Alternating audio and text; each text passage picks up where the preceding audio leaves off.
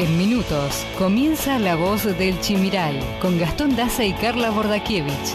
En la operación técnica, Martín Machado. La Voz del Chimiray, aquí por la 100.3.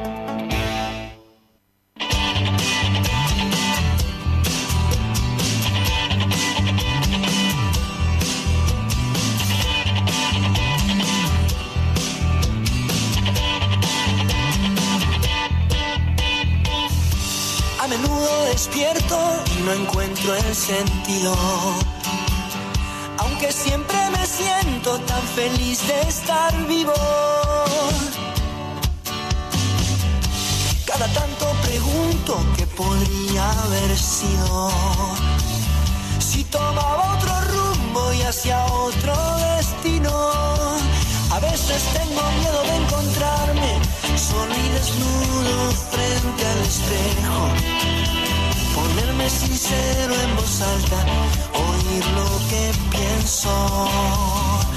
Un rayo de luz no vuelve a caer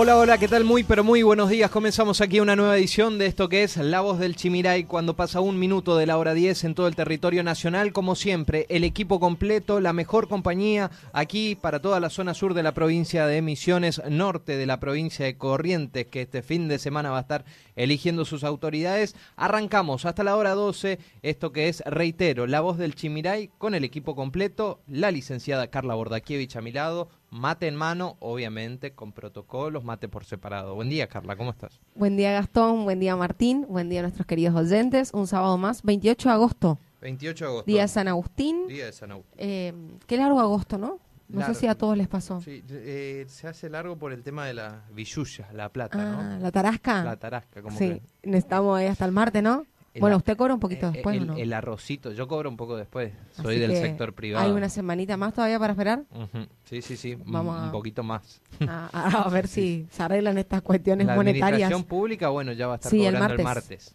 Bien. Gracias a Dios estábamos esperando. Dijo una colega, por ahí sale sábado, ¿no? Ujú, Mm, Guiño. guiño, guiño. Bueno, temperatura en Tenemos Apóstoles. actualmente 17 grados, totalmente soleado, un día espectacular. Ajá. Se esperan máximas de 25 grados y mínimas de 13. Otra Bien. vez bien, bastante frío de noche y de día bien fresquito, eh, Bien. bien eh, cálido, perdón. Cálido. Eh, Carla, Sí, probabilidad de lluvias, tormentas. miércoles, jueves, pero hay un 20-25% de probabilidades. Quizás para el día viernes esperan un 60% de probabilidades de lluvias. Bueno, recuerden que nos pueden escribir, nos pueden enviar sus mensajes a través de la web. Eh, tenemos las líneas telefónicas habilitadas. Así es, nos escriben o mandan audios al 3758 40 4601. Bueno, y a- Repito, ¿sí? 40 4601. tendremos invitados en el día de hoy. Obviamente la campaña no va a quedar afuera, así que vamos a estar dialogando. Ya lo dialogamos eh, en algún momento con el precandidato a diputado nacional Walter Kunz, que compite dentro del Frente Juntos por el Cambio eh, y busca una banca en el Congreso Nacional de cara a lo que serán las elecciones después en noviembre. Pero primero, a lo primero, la instancia de las PASO que serán el 12 de septiembre. Y estamos ahí nomás, dos semanas, ¿no? Dos semanas. Estabas pensando un sacando poquito fecha. menos capaz. Sí, porque este fin de semana, el otro ya es 5 de, 4, Ujú. 5, 5 de septiembre y ahí 12. Y ahí ya estamos, Sí. exactamente. Bueno, tenemos también, eh, vamos a estar hablando un poco sobre lo que pasa en, nuestro, en nuestra vecina provincia, Corrientes. Una campaña que venía tranquila hasta el momento, pero hasta disparos hubo y un diputado herido ¿Esta en semana? el medio del cierre de la campaña. Sí, no se enteró, vos. no, estuvo mirando No, noticias. eh. esta Bueno. semana estuve a full time, como dicen. Wow. Eh, por eso así que no, lamentablemente. Pero bueno, primicia para, para donde trabajo, para escuchar esta Sí, noticia. ¿Con quién vamos a estar charlando? Vamos a hablar con José Luis Mourazo, él es periodista de Corrientes y nos va a contar un poquito cómo se viene desenvolviendo el escenario electoral. Reitero, estamos a horas de que los correntinos vayan a las urnas, elijan sus autoridades, prácticamente en todos los municipios se eligen intendentes, concejales y gobernador. Viste que Corrientes siempre va a contramano de la Lo agenda nacional. ¿Qué te iba a decir? Escúchame, ¿y es de Corrientes Capital el periodista? Sí. ¿O eso le vamos a Sí, preguntar? sí, sí. Está, Ah. está en Corrientes Capital y está ahí también en el límite con, con Resistencia. Bueno, para finalizar vamos a estar hablando de distintas actividades y porque tuvimos fechas muy importantes en la ciudad de Apóstoles, hay todavía fechas muy importantes vinculadas a todo lo cultural.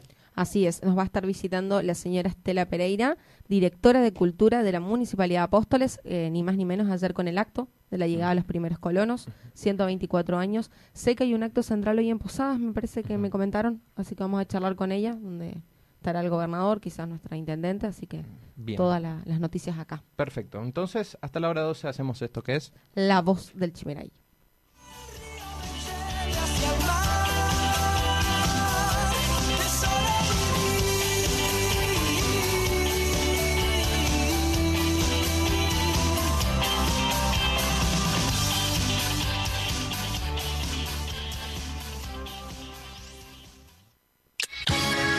Escuchando La Voz del Chimiray, aquí en la 100.3.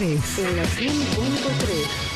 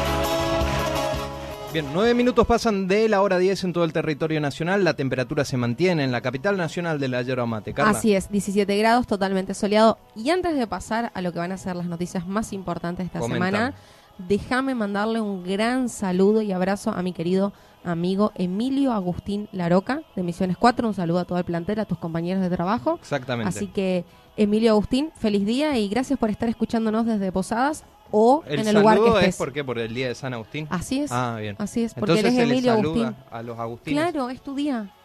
Ah, Cuando- no, mi día no, No, yo soy tu Gastón. día, Ya sabemos, Gastón. No seas celoso. Emilio Agustín, feliz día donde quieras que nos estés escuchando. Bueno, perfecto amigos, vamos a comenzar entonces eh, a desarrollar las noticias más importantes de esta semana. Hay mucho para comentar, hay mucho para hablar. Nos remontamos al pasado lunes y hablamos de los incendios que se vienen sufriendo en la provincia de Misiones. Estamos perdiendo biodiversidad y el daño es irreversible. Esto lo sostuvo Emanuel Grassi. Durante el fin de semana pasado se han registrado alrededor de 51 focos de incendio solamente aquí en la Tierra Colorada. A esto se les debe sumar eh, los detectados también en las últimas horas, que fue en el transcurso de esta semana. Y ante este panorama alarmante, el titular del Instituto Misionero de Biodiversidad, Emanuel Grassi, expresó su preocupación por la pérdida específicamente de especies autóctonas que son devastadas por el fuego prácticamente y son daños que no se recuperan más, ¿entendés? Porque quizás en plantaciones, bueno, árboles eh, se vuelven a, plantar, vuelven a crecer con el transcurso de los años, demora un poco más, producciones, pero el tema de lo que es fauna, por ejemplo, nosotros en la provincia de Misiones tenemos muchas especies en, en peligro, de extinción. Y flora autóctona, ni hablar. Sin duda. O sea, eso no se recupera más. Pero gracias a Dios llovió. Sí, bueno, pero tienen que, a ver, concientizar. Bueno, fíjate lo y que entender de que no se puede prender fuego. Que me pasó ayer yendo a Posadas, después del peaje, humo en un campo. Y dice, no, le digo, papá, mira, hay humo, si no se mm. puede quemar. En el inicio de semana, ¿vos te diste cuenta del humo que había en el ambiente? Sí, y ahí me dice, no, pero ya llovió, ya está mejor. No, no es que ya llovió y puedes quemar, ¿estamos en alerta o no? Sin duda, estamos en alerta. Humo, humo, y encima yo digo, más allá de toda esta cuestión también, la contaminación ambiental, Gastón. Sin duda, sin duda. Era humo. Nuestra capa de ozono. Bueno, Después nos quejamos de frío, calor, frío, calor, pero somos nosotros mismos los que generamos esto. Uno de los fenómenos que te hace dar cuenta de lo, de lo mal que estamos eh, en cuanto a incendios, por ejemplo, vos al atardecer ves el sol rojizo o la luna rojiza. Sí, ¿Sabés qué significa eso? No. Humo en el ambiente eso es humo en el ambiente. Por eso se produce ese fenómeno. Que creemos que está re lindo el sol y la luna, ¿no? Sí. ¿No es cierto? Porque si, wow, miraste el sol, mirá, la luna, ajá, tal cual. Bueno, eso es humo. Autoridades de Misiones se reunieron con los pares de Foz de Iguazú y avanzaron en lo que será la reapertura del puente Tancredo Neves. Por la Tierra Colorada estuvieron presentes en el cónclave el ministro de Salud y de Turismo, Oscar Alarcón, como también José María Arrúa, que es de Turismo, ¿no? Respectivamente también estuvo presente el vicegobernador Carlos Arce. Por la provincia se presentó ante Nación un protocolo para eh, habilitar este cruce fronterizo. Autoridades de la provincia de Misiones, Argentina, se reunieron con sus pares de la ciudad de Foz de Iguazú y avanzaron en la apertura segura y progresiva de lo que será el puente Tancredo Neves que conecta la ciudad, recordemos, de Puerto Iguazú con la localidad brasileña de Foz de Iguazú. Así que pronto en estos días se va a dar la apertura de ese puente con protocolos. A todo esto que pasa, Paraguay está reclamando la apertura también del puente San Roque González de Santa Cruz, que, es el, que conecta Posadas con Encarnación. El gobierno. No quiere saber nada. ¿no? Vacía. vacía. Y Encarnación está muerto prácticamente. Eh, pero ya el gobierno ha plantado una postura en base a esto y la frontera, por lo menos por el momento, con Paraguay no se va a abrir, argumentando cuestiones sanitarias. Te digo la realidad, que no te la van a decir las autoridades, le gusta a quien le guste. La realidad es la cuestión económica, muchachos. No podemos competir lamentablemente con la carga impositiva que tenemos en Argentina primero, en Misiones segundo, porque no, no es acá solo impuestos nacionales, acá tenemos renta que bastante nos fajan a los misioneros, entonces es imposible competir con Paraguay que tiene prácticamente impuestos cero aparte de una inflación prácticamente cero también mensual. ¿Vos decís que, lo van a estirar como hasta fin de año? Y lo van a estirar lo máximo posible argumentando la cuestión sanitaria. Ah, existe otra realidad también, la salud pública. Muchos paraguayos vienen a atenderse al Pero ¿quién dejó que se vengan a atender, Gastón? El mismo gobierno, que ahora es el mismo que tiene que dar responsabilidades o acciones, ¿no? Exactamente, esa es la realidad. Bueno, en Apóstoles reconocieron a emprendedores que ayudan a promocionar la localidad como un punto turístico en Misiones. ¿eh? Apóstoles se posiciona ya como un destino turístico elegido durante las distintas festividades del año.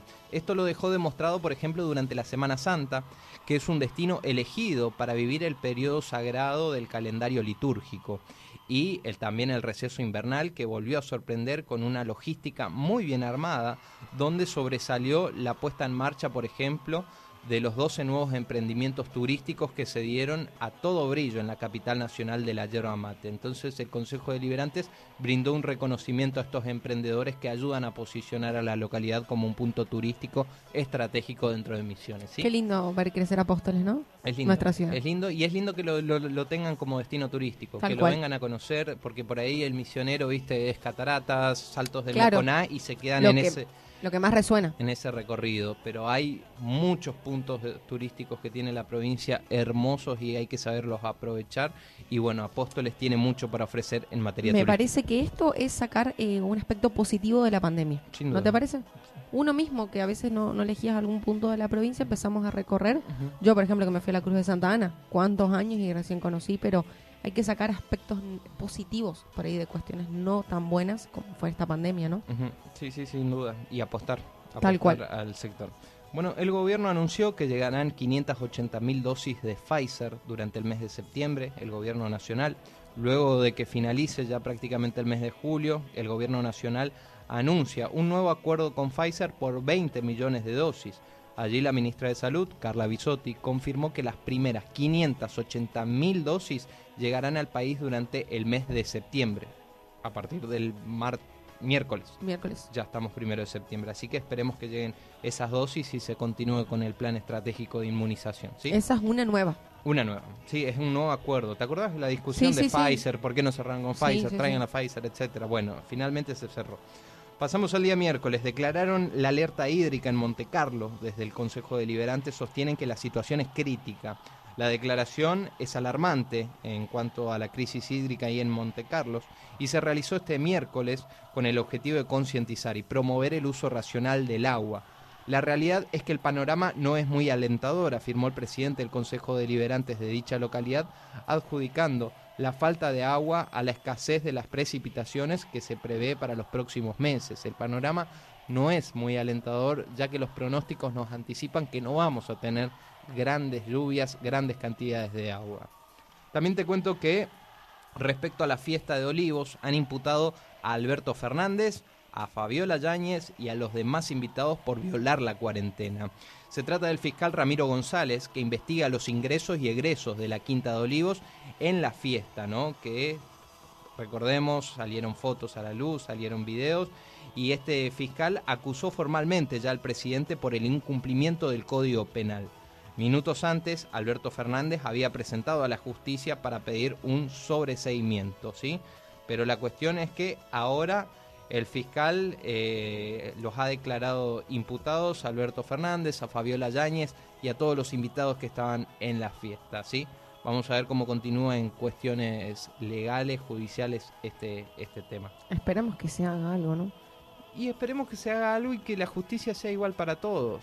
Porque a vos te multaban si no andabas con ¿Sabes lo que en me enteré? ¿Sabes lo que me enteré? Aproximadamente, ¿no? 6.000 personas fueron presas o demoradas por incumplir la cuarentena. Bueno. ¿Con qué cara el presidente de la nación le responde a estas personas que por ahí saliste un ratito porque era una urgencia? en un horario que no tenías que salir. aparte que los llamaba de estúpidos, de imbéciles, el presidente, o sea... Por eso te digo, o sea, ¿con qué cara, Gastón? Porque a veces necesitamos salir una urgencia. Ojo que acá vos tenés, vos tenés dos cuestiones. Una, la que es la moral, que para la justicia esto no importa. Lo que sea moral, bien o mal, no le importa a la justicia, sí a la sociedad. Por eso la, la, sociedad ahora está indignada. Está indignada, pero vamos a ver, porque cómo tiene la cuál es la herramienta de la sociedad para castigar estos hechos. En las elecciones. En las elecciones. Veremos qué pasa. Veremos qué pasa si la gente se acuerda o se olvida. Tal cual, mucho reclamo, mucho reclamo y a la hora de votar, ¿qué pasa? Bueno, pasamos al día jueves. El veneno de la yarará reduciría la mortalidad del COVID-19. Se trata de una investigación de la Universidad Estatal Paulista de Brasil Allí publicaron los resultados preliminares de una investigación ya publicada el 12 de agosto en la edición digital de la revista científica internacional Molécules. La investigadora de la Universidad Estatal Paulista de Brasil informó que identificaron una sustancia en el veneno de la serpiente de la especie Yararacuzu, Yararacuzu, presente específicamente en las regiones de Brasil y la provincia de Misiones. Es la yarará más conocida que tenemos, por ejemplo, a la hora de encontrar alguna, eh, alguna de estas víboras, hay en la provincia de Misiones. Bueno, este estudio asegura que es capaz, el veneno de esta serpiente es capaz de impedir la reproducción del virus que transmite el COVID-19 en el organismo. Qué noticia, ¿no? ¿Qué noticia? Qué buena que son las investigaciones y los avances científicos. Por eso hay que apostar a todo lo que es la salud, la investigación, el CONICET, que está bastante mal en la Argentina. Las experiencias, la prueba y error, ¿no? Experimentar y, que salgan estas noticias. Qué bueno. Esperemos que, se avance en, Tal cual y que... en esto, porque podría abrir una gran ventana y tratar a los pacientes, principalmente los que están internados. Está ¿eh? claro, sí, tal cual, los que tienen enfermedades respiratorias. ¿Te acordás la, la, ivermectina que se empezó a implementar? Bueno, Sería algo así. Y ahora te dan, ¿viste? Cuando tenés COVID te dan. Sí. Bueno, el pasado jueves Pedro Puerta presentó también su propuesta, Misiones es Trabajo. Estuvo acompañado de trabajadores y allí describió tres ejes. Empleo joven, Estado inteligente y menos impuestos en el sector privado.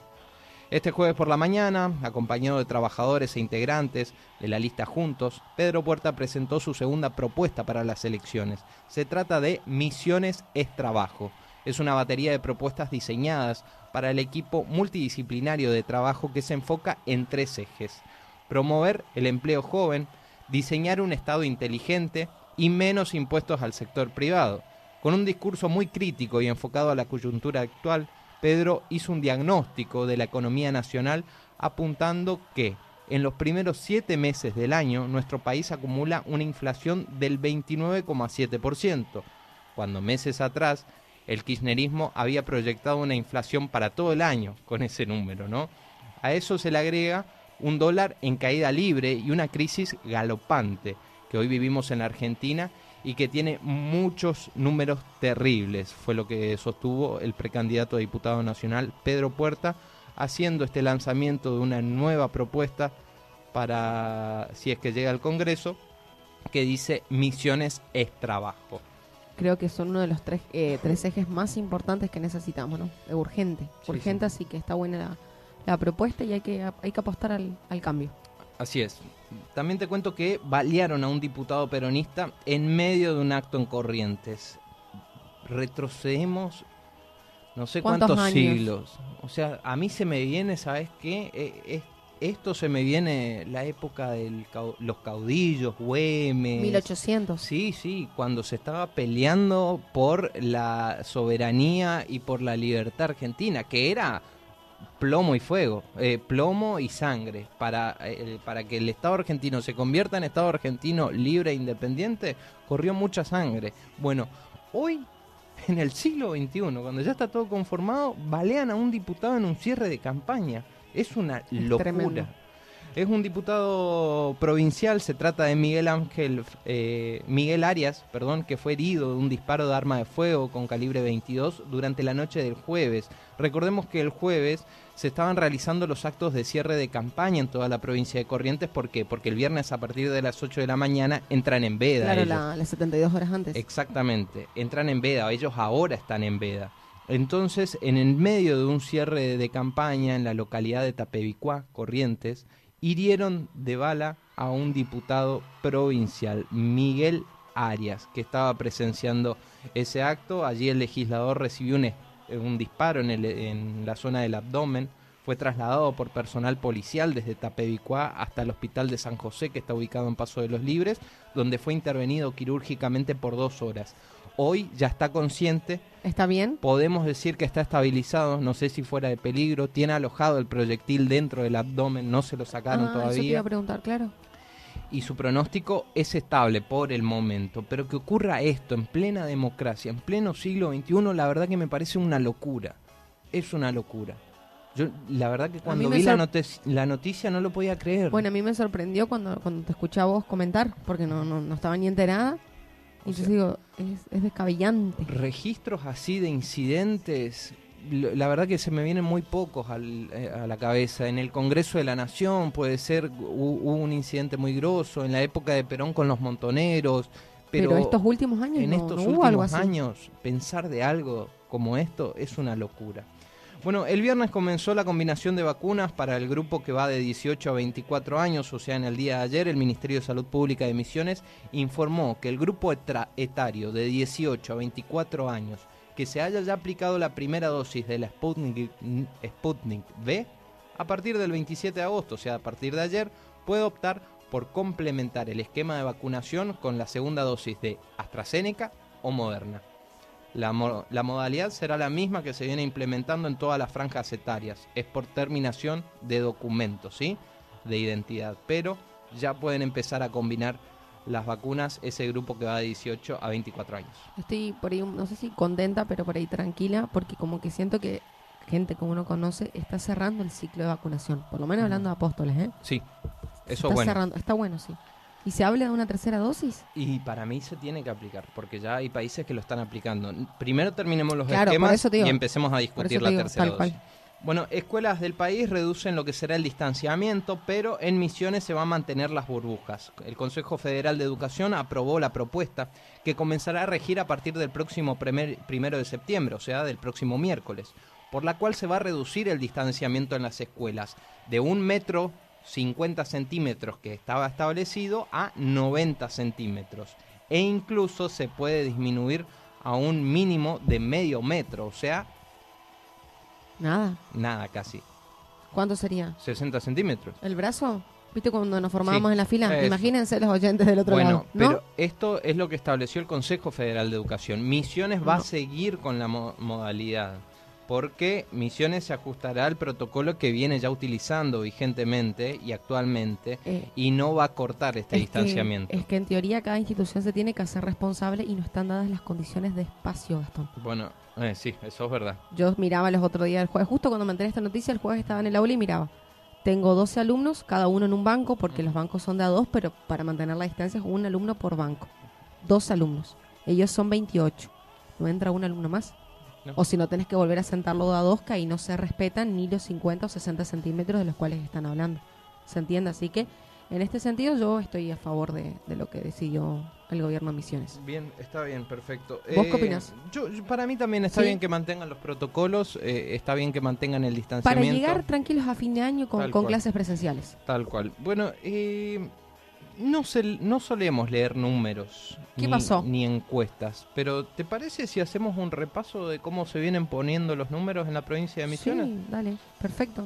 Por ahí a la gente le interesa, hay mucha gente que no cree en las encuestas. Hay, ge- hay gente que me está contando que hay encuestas telefónicas que está bueno. Sí, sí, sí. Viste que hoy por ahí la presencialidad, por el distanciamiento, está complicado. Bueno, les voy a pasar algunos números que por ahí le- les sirve para ir tomando nota a ustedes. Se trata de la consultora Isonomía. Para quienes no la conocen, es una consultora bastante prestigiosa de la Ciudad Autónoma de Buenos Aires que realiza encuestas y en este caso fue contratada para realizar una encuesta aquí en la provincia de Misiones.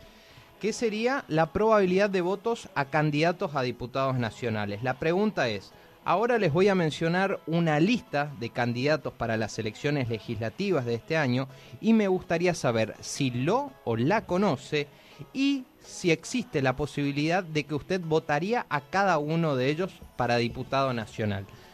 Eh, esto más que nada es para analizar cómo se viene posicionando los frentes. Por ahí todavía no es un diagnóstico fijo para lo que serán las elecciones de noviembre, sino para lo que son ahora las pasos los, 12 de pre- septiembre. los precandidatos.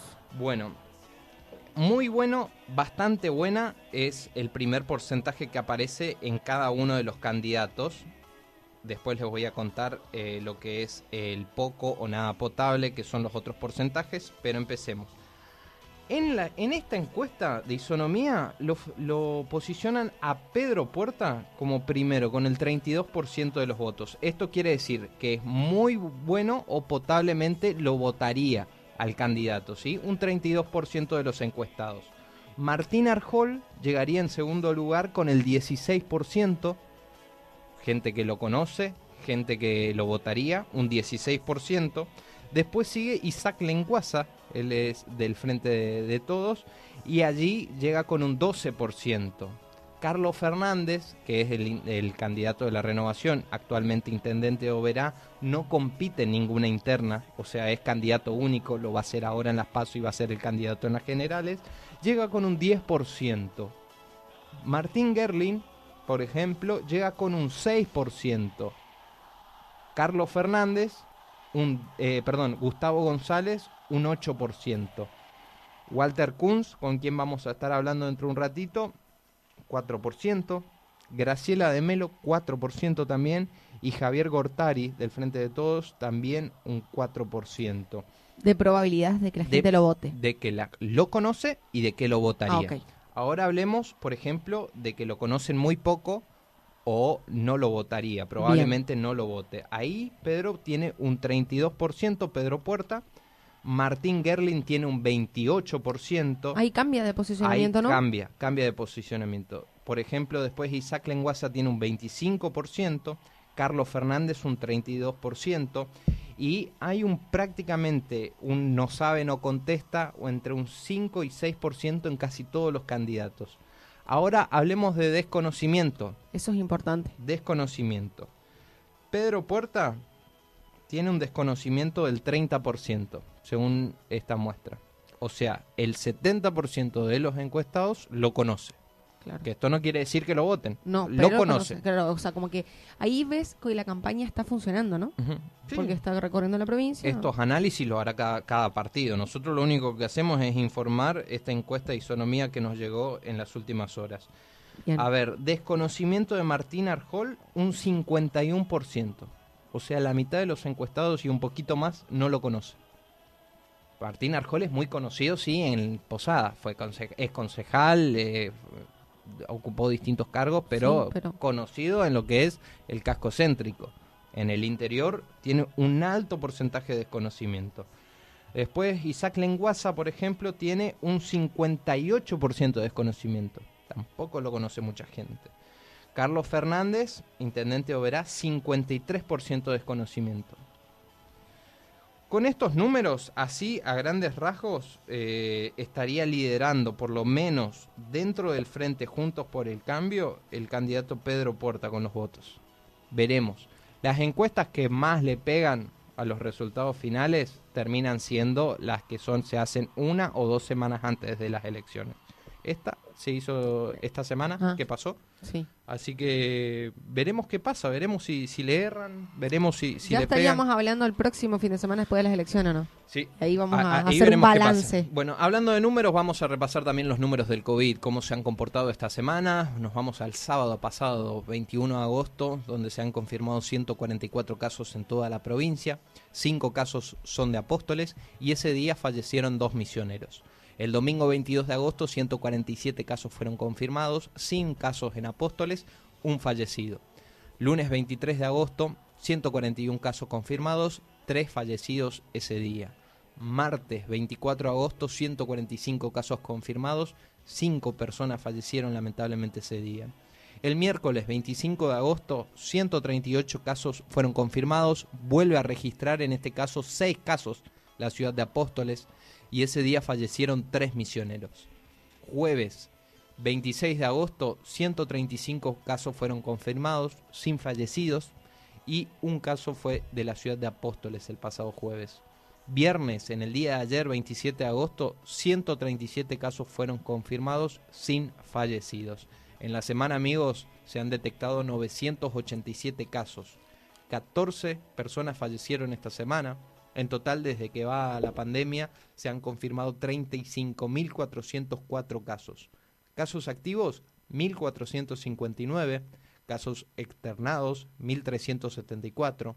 Internados, los más complicados, son 85.